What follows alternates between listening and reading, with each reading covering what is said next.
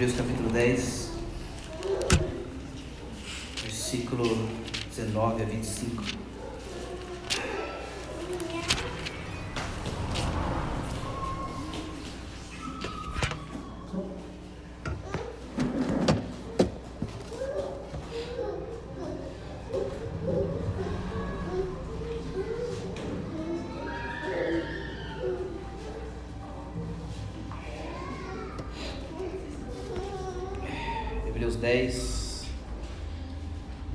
19 a 25 é o texto que nós leremos nesta manhã.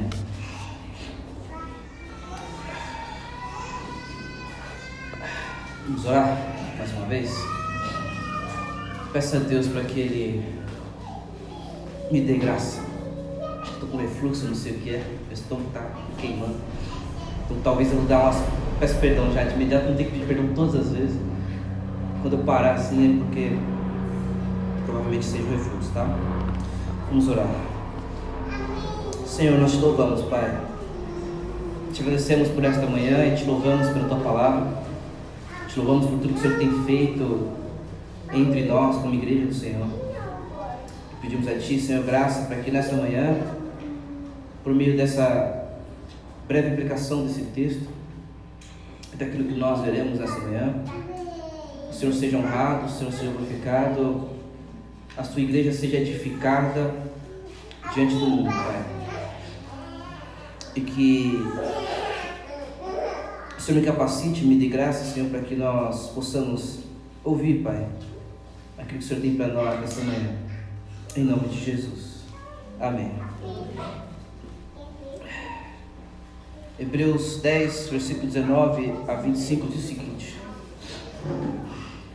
Portanto, meus irmãos, tendo ousadia para entrar no santuário pelo sangue de Jesus, pelo novo e vivo caminho que ele nos abriu por meio do véu, isto é, pela sua carne.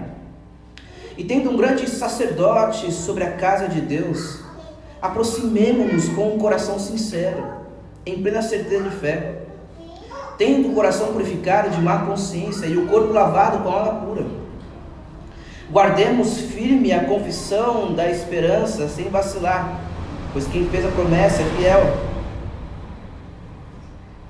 Cuidemos também de nos animar uns aos outros, no amor e na prática de boas obras.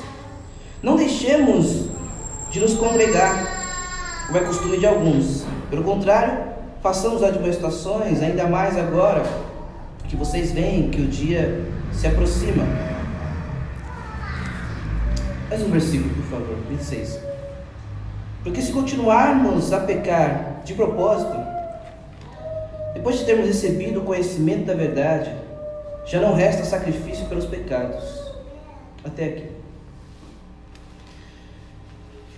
Irmãos, essa manhã nós teremos um sermão, uma pregação tanto quanto incomum.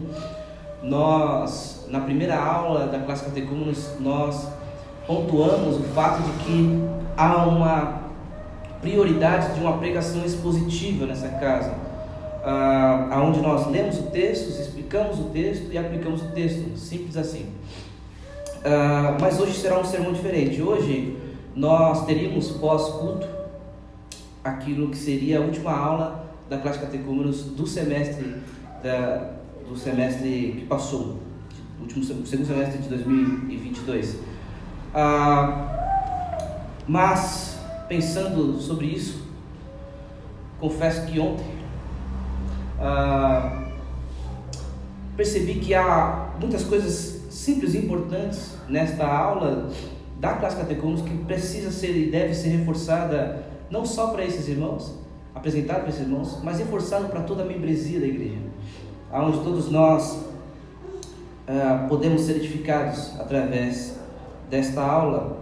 E o tema da aula da classe catecúmenos é o pacto de membresia. Então hoje eu gostaria de chamar a sua atenção para esse documento desta igreja chamado Pacto de Membresia. Eu sei que quando falo o nome pacto, algumas pessoas, a primeira coisa que vem na cabeça é a Xuxa, né? E pacto com alguma coisa que não seja Deus, mas o diabo. Ah, nós vamos explicar isso de maneira bem simples, mas o ponto aqui, irmãos, é que nós estamos estabelecendo aqui Nós estamos colocando as bases daquilo que, como cristãos que se reúnem na Igreja da Cruz, acreditam. Ou seja, no que nós cremos, que é o Evangelho, a nossa declaração de fé, e como nós vivemos, como nós nos relacionamos. E neste caso, o assunto é o pacto. Eu gostaria de chamar sua atenção para este texto uh, de Hebreus 11. E há muitas coisas que nós poderíamos falar a respeito desse tema. Eu gostaria de chamar sua atenção para duas coisas, para dois pontos apenas. E o foco em especial, versículo 24 e 25 e 26, inclusive. Uh, mas a primeira coisa que eu quero chamar a sua atenção é de que o melhor lugar para o amor, para as boas obras, é a igreja local.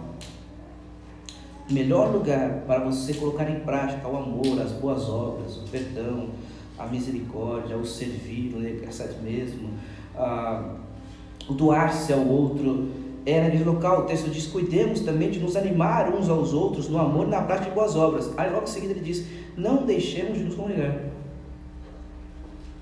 Então, o melhor lugar, irmãos, para que nós amemos uns aos outros e pratiquemos as boas obras uns para com os outros é a igreja local. E a segunda coisa que eu quero chamar a sua atenção neste texto é que deixar de congregar é contrário ao Evangelho. Deixar de congregar é contrário ao Evangelho. Versículo 25 diz: Não deixemos de nos congregar, como é costume de alguns. Pelo contrário, façamos as demonstrações, ainda mais agora, que vocês veem que o dia se aproxima.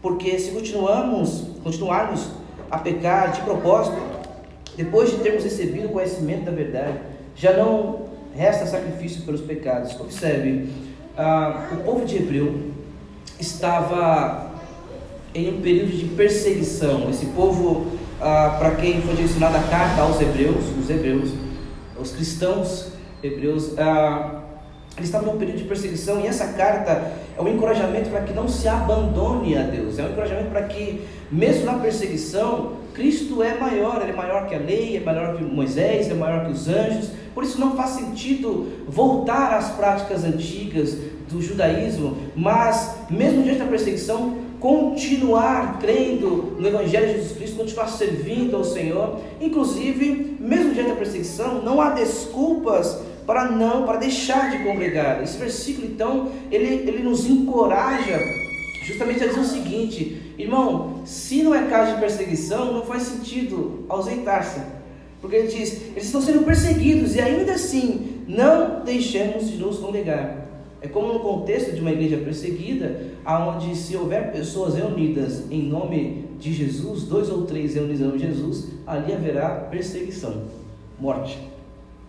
Mas ainda assim esses crentes decidem se reunir, se reunir nas cavernas, ah, enfim, às escondidas, mas se reunirem. Então, deixar de se de congregar, deixar de se reunir é contrário ao Evangelho. O pastor Eugênio Peterson ah, parafraseando esse texto, ele diz o seguinte: Não evite as reuniões de culto, como alguns fazem, desprezando os irmãos, ainda mais agora que o grande dia se aproxima.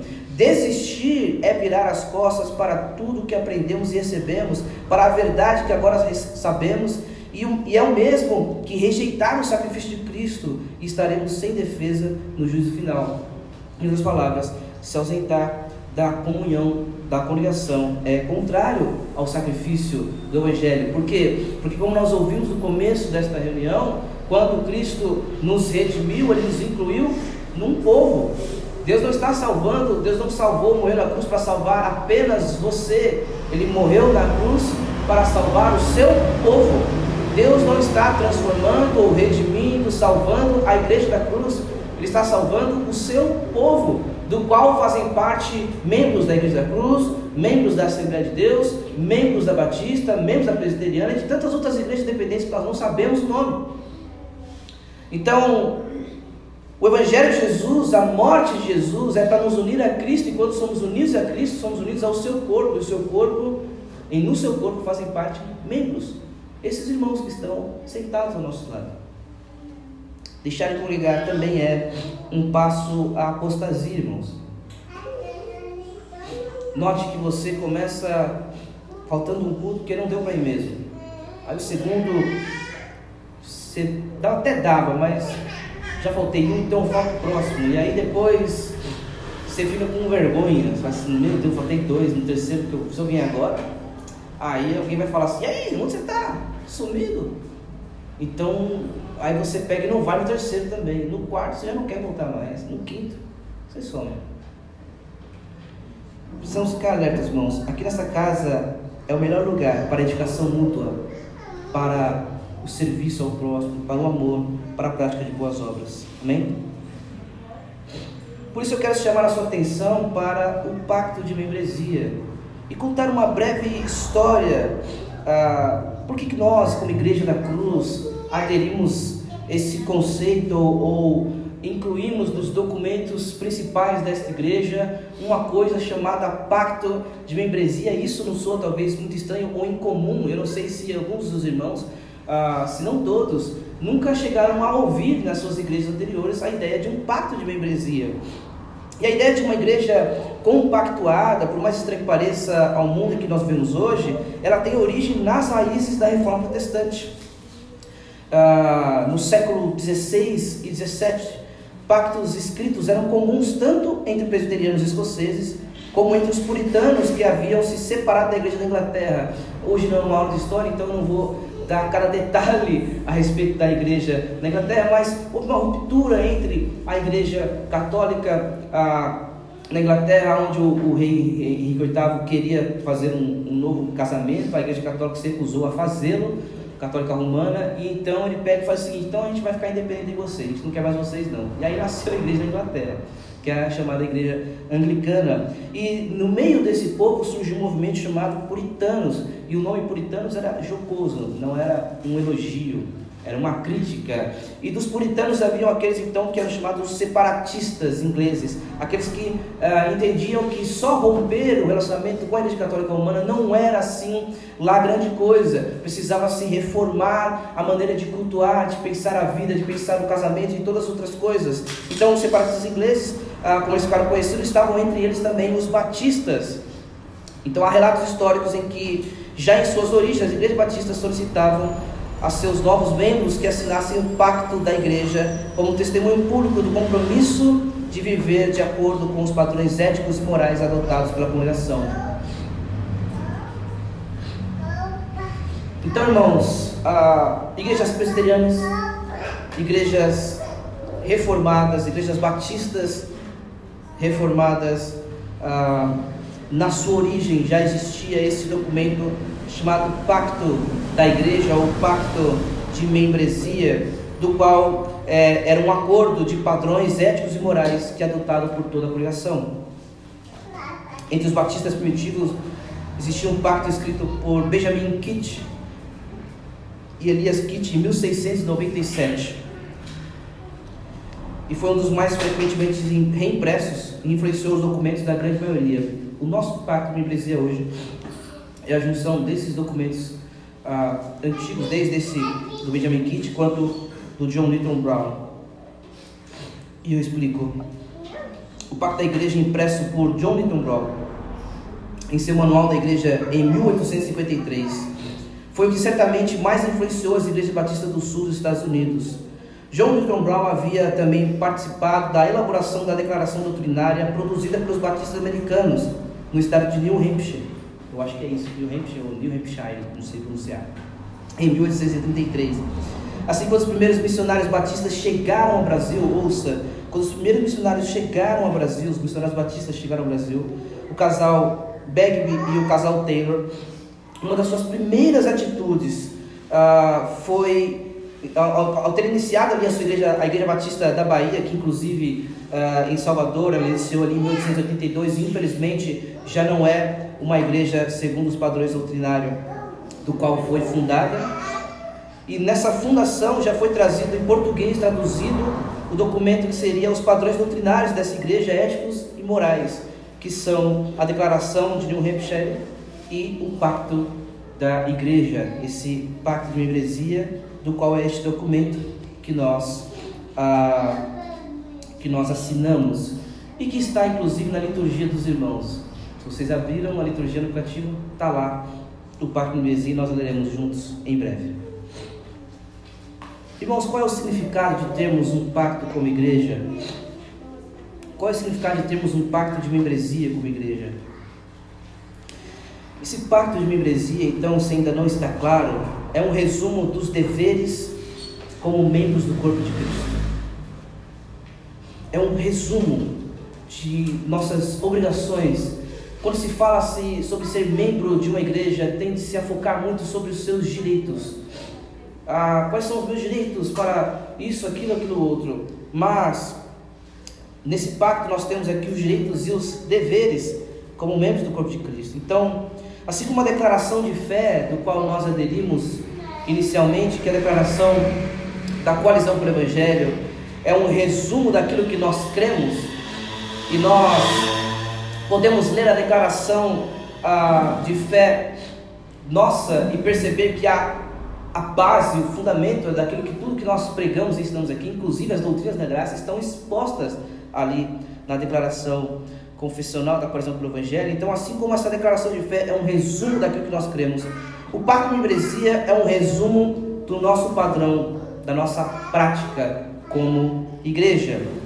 Então, para membrar-se na igreja da cruz, precisa de três coisas, basicamente. Precisa ser regenerado, salvo, precisa ser um crente. Regenerado, salvo no Senhor Jesus Cristo. A segunda coisa, precisa ser batizado, que é o meio pelo qual Jesus Cristo estabeleceu que você declara publicamente a sua fé.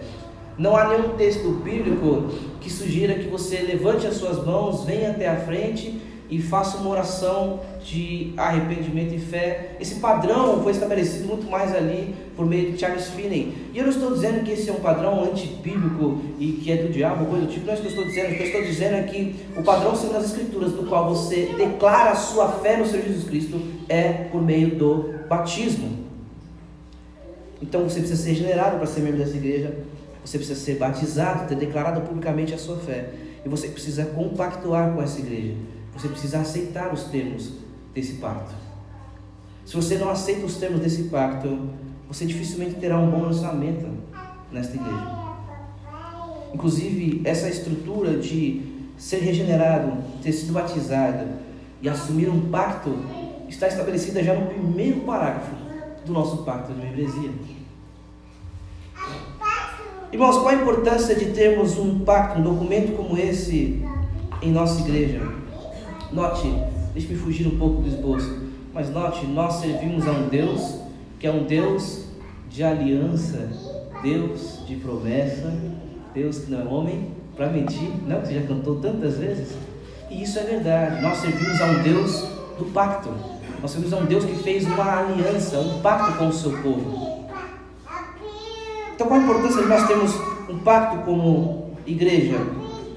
Como eu mencionei no início, no resultado da queda, irmãos, quando houve a queda em Adão em Gênesis 3, como resultado houve uma separação entre Deus e o homem, e consequentemente houve uma separação entre o homem e o seu próximo. Primeiro, houve uma ruptura de relacionamento entre o homem e Deus.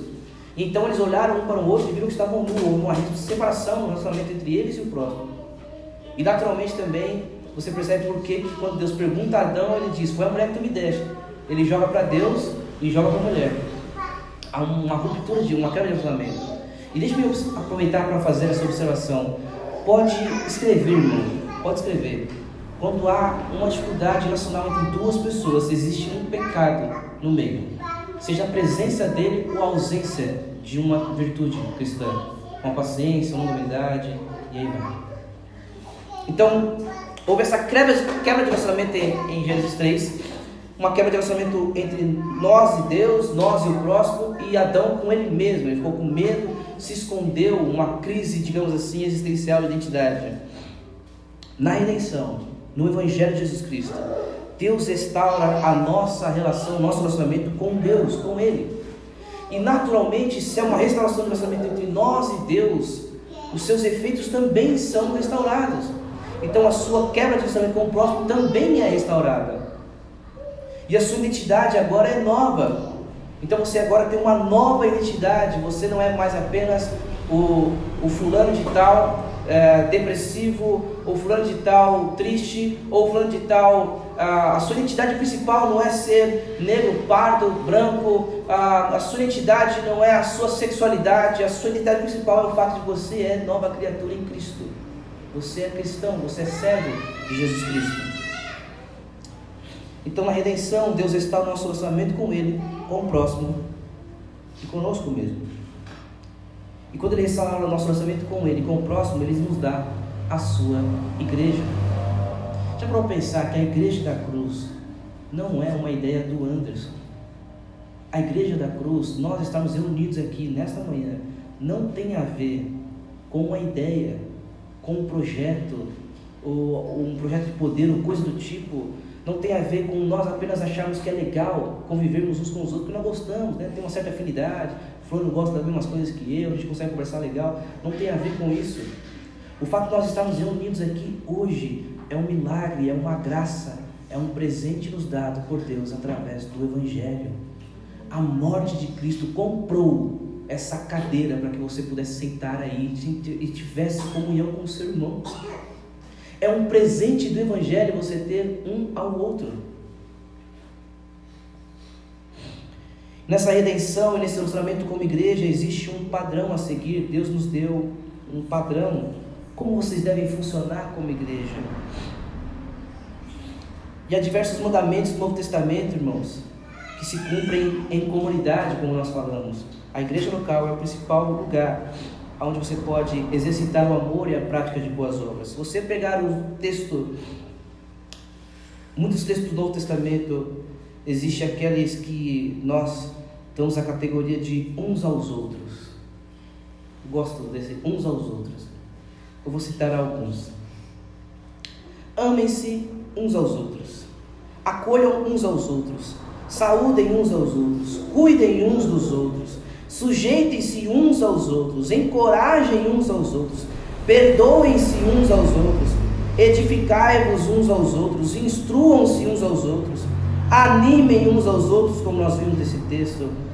Fale entre vocês Devocional é importante, sua vida na, feche a porta do seu quarto em secreto e o Deus que te vê em secreto vai recompensar você. Isso é importante, por isso nós oramos para que você tenha uma rotina, digamos assim, de oração particular. Mas observe, fale entre vocês com salmos, hinos e cânticos espirituais. No louvor a Deus na igreja, nós não esquecemos quem está do nosso lado e louvamos a Deus. Nós convidamos quem está do nosso lado para louvarmos a Deus juntos. Enquanto nós estamos louvando, é como se nós estivéssemos dizendo, como se eu estivesse dizendo ah, para Maria, aliás, para Stephanie, dizendo para minha esposa, ah, amor, hoje tem alguém que, nossa, deu uma geral no carro e foi incrível. E eu estou falando para Stephanie, mas no fundo, no fundo, eu olho para Maria e ela sabe que eu também estou falando com ela. É mais ou menos isso que acontece durante o culto. Nós estamos cantando louvores a Deus. Mas quando você observa o teu irmão cantando louvor a Deus e dizendo a minha fé e o meu amor estão firmados no Senhor, você é encorajado também a olhar e falar assim: eu preciso, junto com o meu irmão, colocar essa fé no Senhor. E se a sua fé está fraca, ela é fortalecida a ver o seu irmão cantando essas palavras. Por isso, fale entre vocês com salmos, hinos e cânticos espirituais. Sejam servos uns dos outros levem as cargas uns dos outros, sejam mutuamente hospitaleiros, sejam benignos uns com os outros, orem uns pelos outros, orem uns pelos outros. Logo, irmãos, então é evidente que existem deveres para viver em comunidade, segundo os padrões da palavra de Deus. E uma das coisas mais terríveis, irmãos, que uma igreja pode fazer com alguém é mascarar as consequências ou as condições para se servir a Cristo. Jesus nunca fez isso. Jesus nunca escondeu o jogo para vir trazer as pessoas aos poucos, sabe? Ele nunca fez isso. Por alguém disse assim: Jesus, eu, eu quero seguir, mas deixa só enterrar ali. Deixa os mortos enterrar, enterrar seus mortos. Jesus, eu, eu quero seguir, mas deixa eu se despedir dos meus pais. Ele diz assim: quem ama mais o pai ou a mãe do que a mim não tem parte comigo. Jesus, eu, eu quero seguir, fala, faz a conta primeiro. Assim como um homem começa a construir um, edifício e não faz a conta e para pela metade, faz a conta primeiro. Você está disposto a negar-se a si mesmo e seguir. Porque o filho do homem não tem onde reclinar a sua cabeça.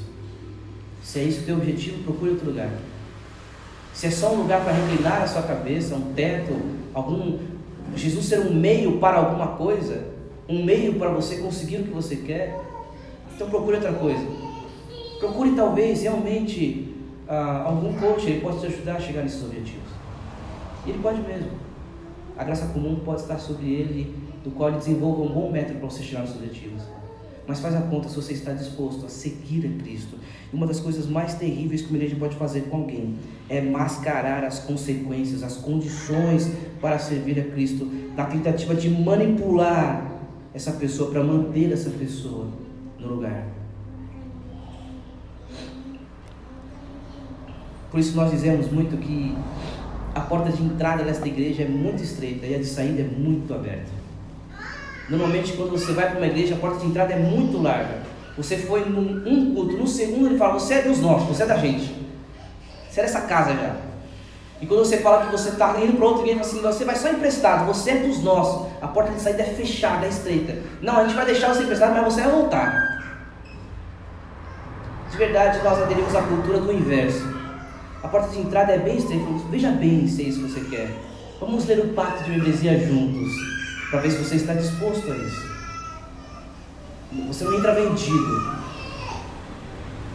Quero sair para outra igreja. Fique em paz, irmão. Quais são os motivos? São esses, esses, esses. Irmãos, esses motivos você vai sofrer então do mesmo jeito lá, porque o problema não é esse. Irmãos, esses motivos são legítimos. Vai lá, vai para outra igreja. Que o Senhor te abençoe.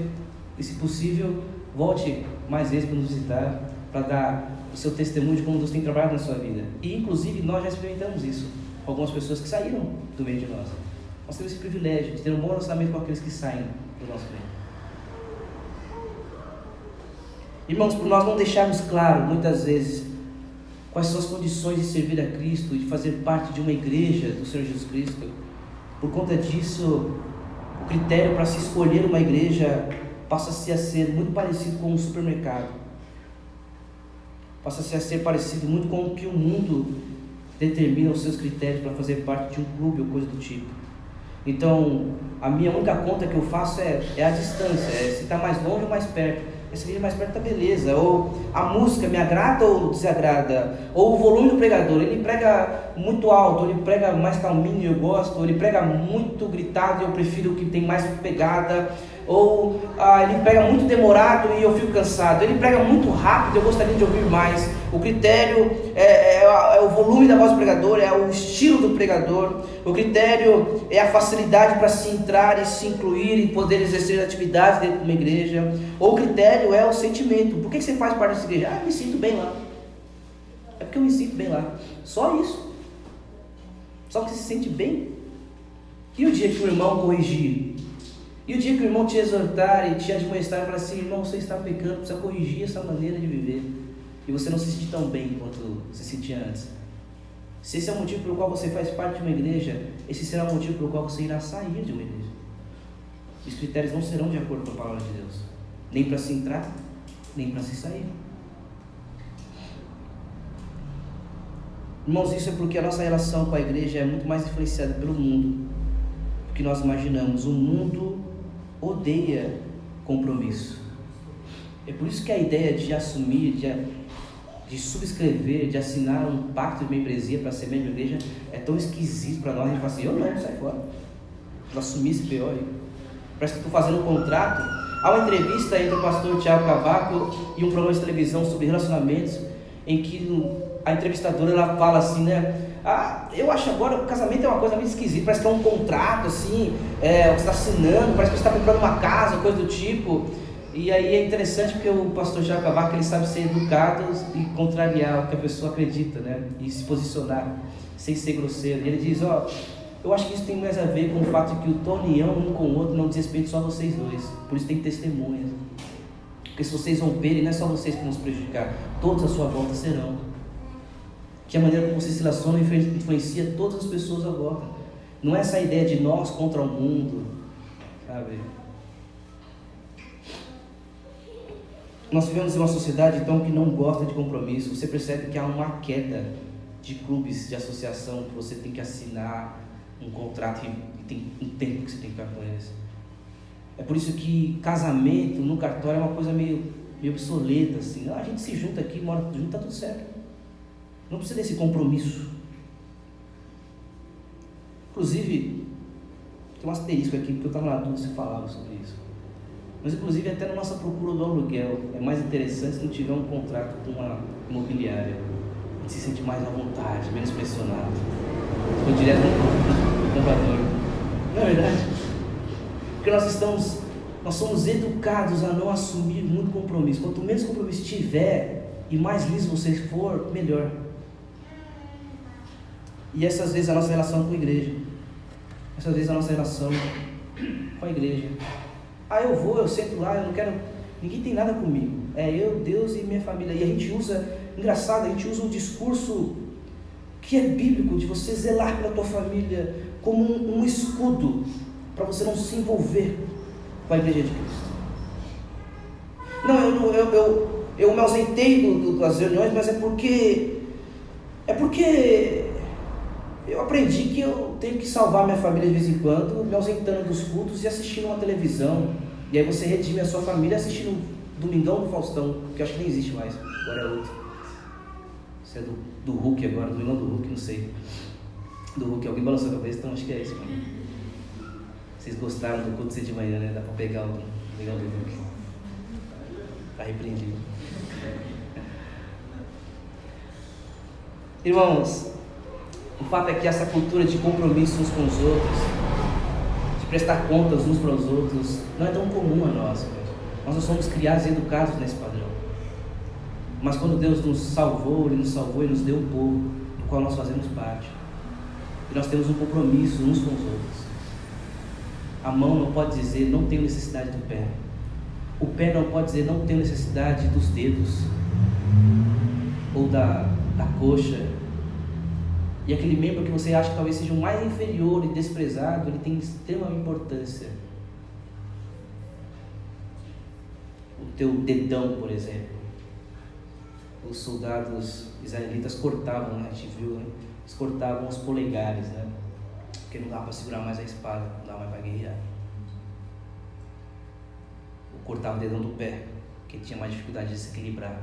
São membros pequenos, mas que são extremamente importantes. Por isso, meus irmãos, eu quero fazer a leitura do pacto com os irmãos e fazer alguns comentários breves.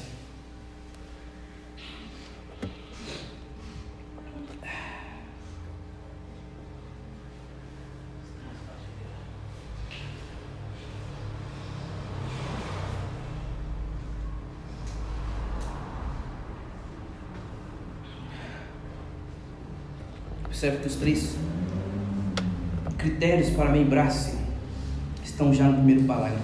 Diz o seguinte: Este é o documento que nós assinamos como igreja um com os outros.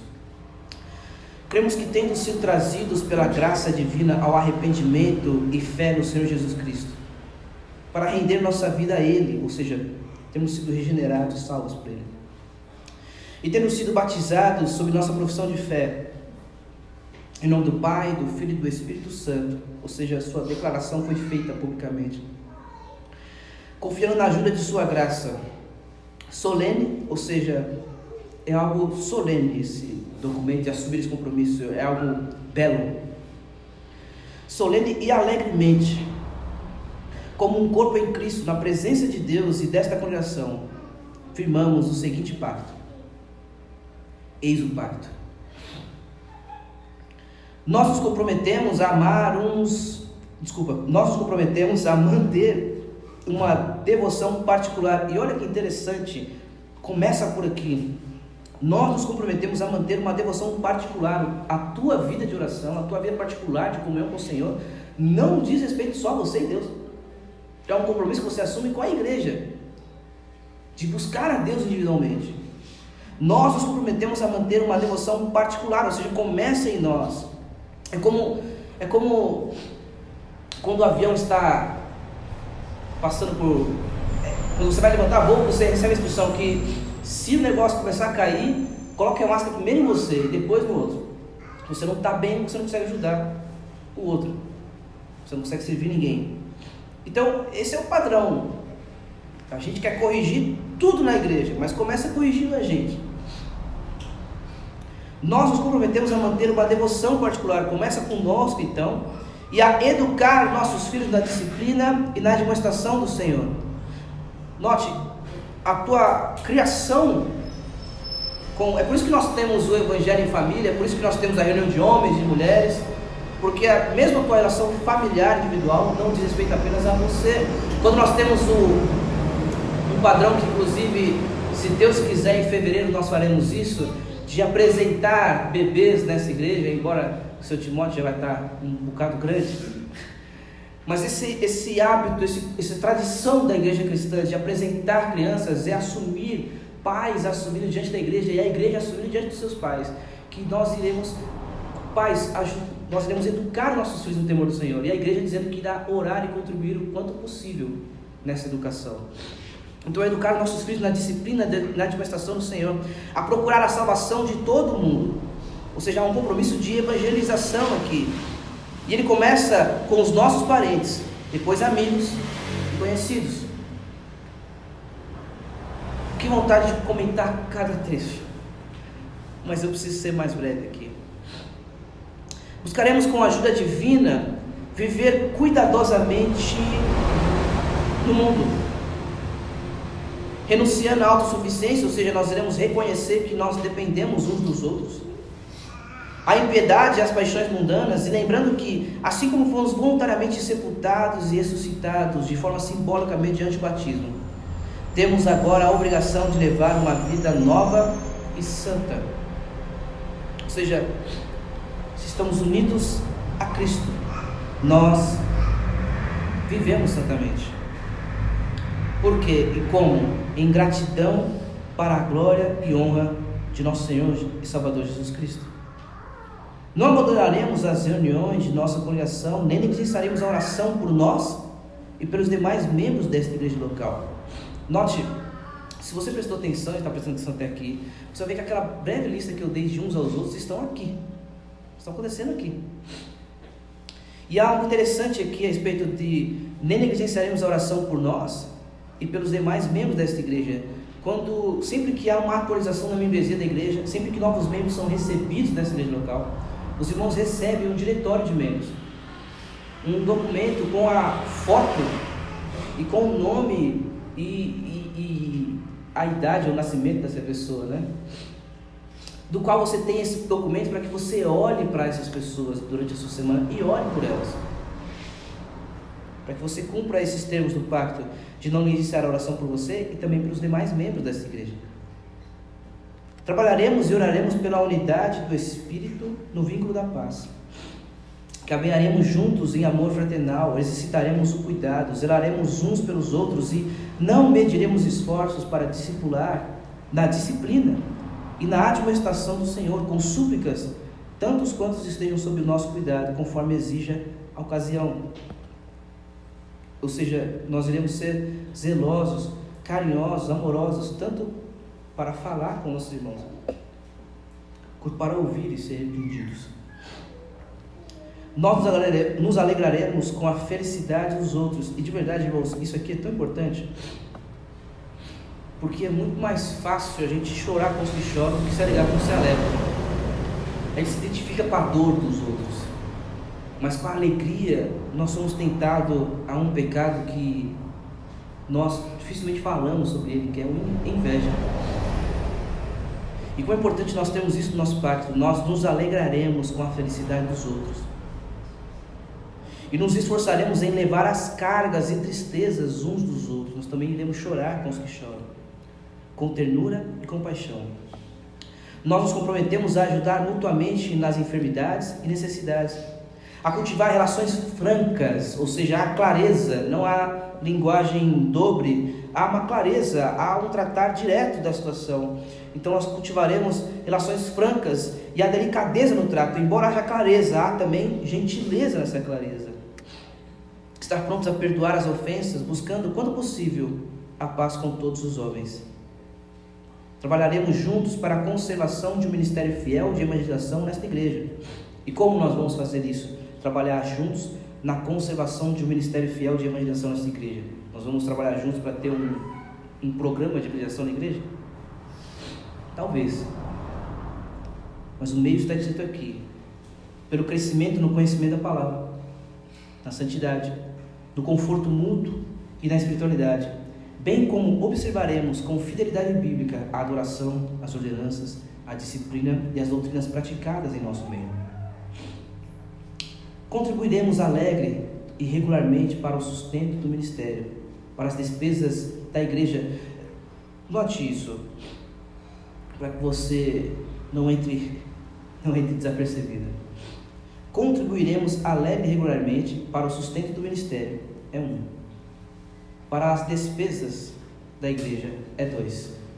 Então você tem sustento e despesas separadamente. Para socorro aos pobres e necessitados.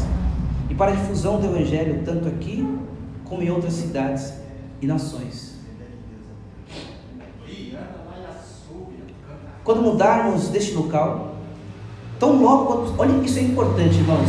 Olhem para mim, olhem para cá. Quando mudarmos deste local, tão logo quanto possível, nós nos uniremos a outra igreja, onde possamos cumprir o espírito deste pacto e os princípios da palavra de Deus. Note, a preocupação aqui não é apenas com o que você faz nesta igreja local, mas o teu compromisso para com o Senhor. Por isso, quando você sair por mudança ou está indo para outra igreja, a preocupação é para onde você está indo, para que tão logo quanto possível você possa se unir a outra igreja, onde você possa cumprir o espírito deste pacto e os princípios da palavra de Deus. Então, ao encerramento, com a bênção do texto do último versículo de 2 Coríntios, que a graça do Senhor Jesus Cristo, o amor de Deus e a comunhão do Espírito Santo sejam com todos nós. Amém. Deixe-me fazer uma conclusão com os irmãos. E de verdade, quando nós lemos isso, eu não sei, mas você começa a fazer um check-up, né? Você vai lendo e vai falando assim, hum, não estou lendo para mim, não estou orando para a membresia. Hum, também não tenho né, buscado muito admoestar, eu vejo e tal, mas falo para o outro, não para a pessoa que precisa ouvir. E aí você vai vendo, vai fazendo um check-up, você vai ter um desespero, você fala assim, eu jamais vou assinar esse negócio, porque eu não vou conseguir cumprir. Estou fora. Mas eu quero chamar a sua atenção para a nossa dependência da graça de Deus para cumprirmos esse pacto. Note que lá no primeiro parágrafo está escrito que é, nós fomos trazidos pela graça divina, nós, é, nós batiz, fomos batizados sob uma posição de fé, e aí, antes de falar de solene alegremente vamos cumprir esse pacto, diz, confiando na ajuda de Sua graça. Lá no terceiro parágrafo, você tem buscaremos com a ajuda divina viver cuidadosamente no mundo. E esse texto, não sem motivo, este documento finaliza dizendo que a graça do Senhor Jesus Cristo, o amor de Deus e a comunhão do Espírito Santo seja com todos nós. E as palavras, irmãos, nós como igreja iremos falhar com esses tempos. Nós iremos. Então não entre pensando que você irá lidar com uma série de santos. Eu confesso que eu sou muito ingênuo. Essa semana eu conversava com um amigo a respeito das nossas ingenuidades, onde a gente cria uma ideia de uma igreja onde ninguém peca e a gente acha que vai ser assim. E a congregação dos santos é a congregação de pecadores que foram justificados e santificados em Cristo. E eu compartilhei um, um negócio assim que eu tive uma experiência que eu fui para um, uma semana de intensivo onde a maioria das pessoas que estariam lá seriam só pastores. E eu ficaria no quarto com homens tementes a Deus, assim, hospedado no quarto e o dia inteiro pastores, eu pensei que maravilha. Terei a oportunidade de conhecer outros irmãos que vão buscar a Deus, criar relacionamentos. Vai ser um negócio tão gostoso. E na mesa de almoço e de jantar havia, às vezes, escapes de palavrões. E os assuntos nem sempre eram santos e e no quarto a gente precisa orar sozinho. Irmãos, saibam que nós como igreja iremos falhar nisso. Isso não é uma desculpa, sabe? É, que a gente pega aquelas canções, né? Sou humano, não consigo ser perfeito, ou é, me ajude a melhorar, como é que é? Ah, eu, eu, sou humano, eu só sei errar. A gente pega esses trechos e dá uma intensificada nele, fala assim, mas é isso mesmo, a gente só peca mesmo e, e já era. Não é isso que eu estou dizendo, irmãos. Mas o que eu estou dizendo é que como igreja nós iremos falhar nesses deveres. E precisamos estar cientes disso. O irmão que está do nosso lado, muitas vezes não terá tato, ou não terá clareza, ou não irá orar por você, ou não irá se alegrar com você, ou irá chorar com você. Nós iremos falhar uns com os outros, mas a grande beleza disso tudo, irmãos, é que isso nos mostra, sobretudo, a nossa dependência do poder de Cristo por meio do Evangelho nos transformando. É isso que acontece, é isso que nós assumimos como igreja quando nós cremos no Evangelho. Mas o Evangelho também é aquilo pelo qual nós buscamos para que possamos viver segundo os padrões desse pacto. Ou seja, nós precisamos da graça de Jesus, que nos é oferecida, que nos é dada por meio da cruz de Cristo. Por isso,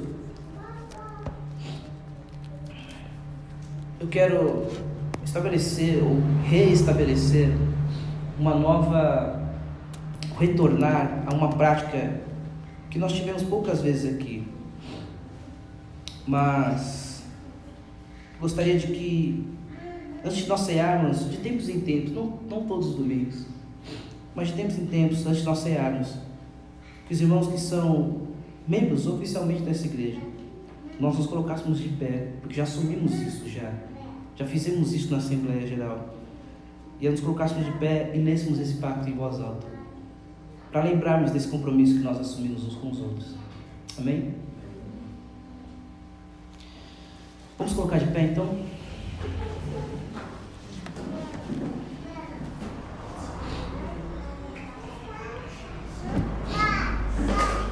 aqueles que são membros dessa igreja local e que já assumiram esse compromisso um com o outro na Assembleia Geral, vamos fazer a leitura, firmarmos esse pacto diante desta congregação. No 3, amém? Um, dois, três. Cremos que temos sido trazidos pela graça divina ao arrependimento e fé no Senhor Jesus para render nossa vida a Ele, e temos sido batizados sobre nossa profissão de fé, em nome do Pai, do Filho e do Espírito Santo, confiando na ajuda de Sua graça, solene e alegremente, como um corpo em Cristo, na presença de Deus e desta congregação, firmamos o seguinte pacto. Nós nos comprometemos a manter uma devoção particular a educar nossos filhos na disciplina e na administração do Senhor, a procurar a salvação de todo mundo, a começar dos nossos parentes, amigos conhecidos. Buscaremos, com a ajuda divina,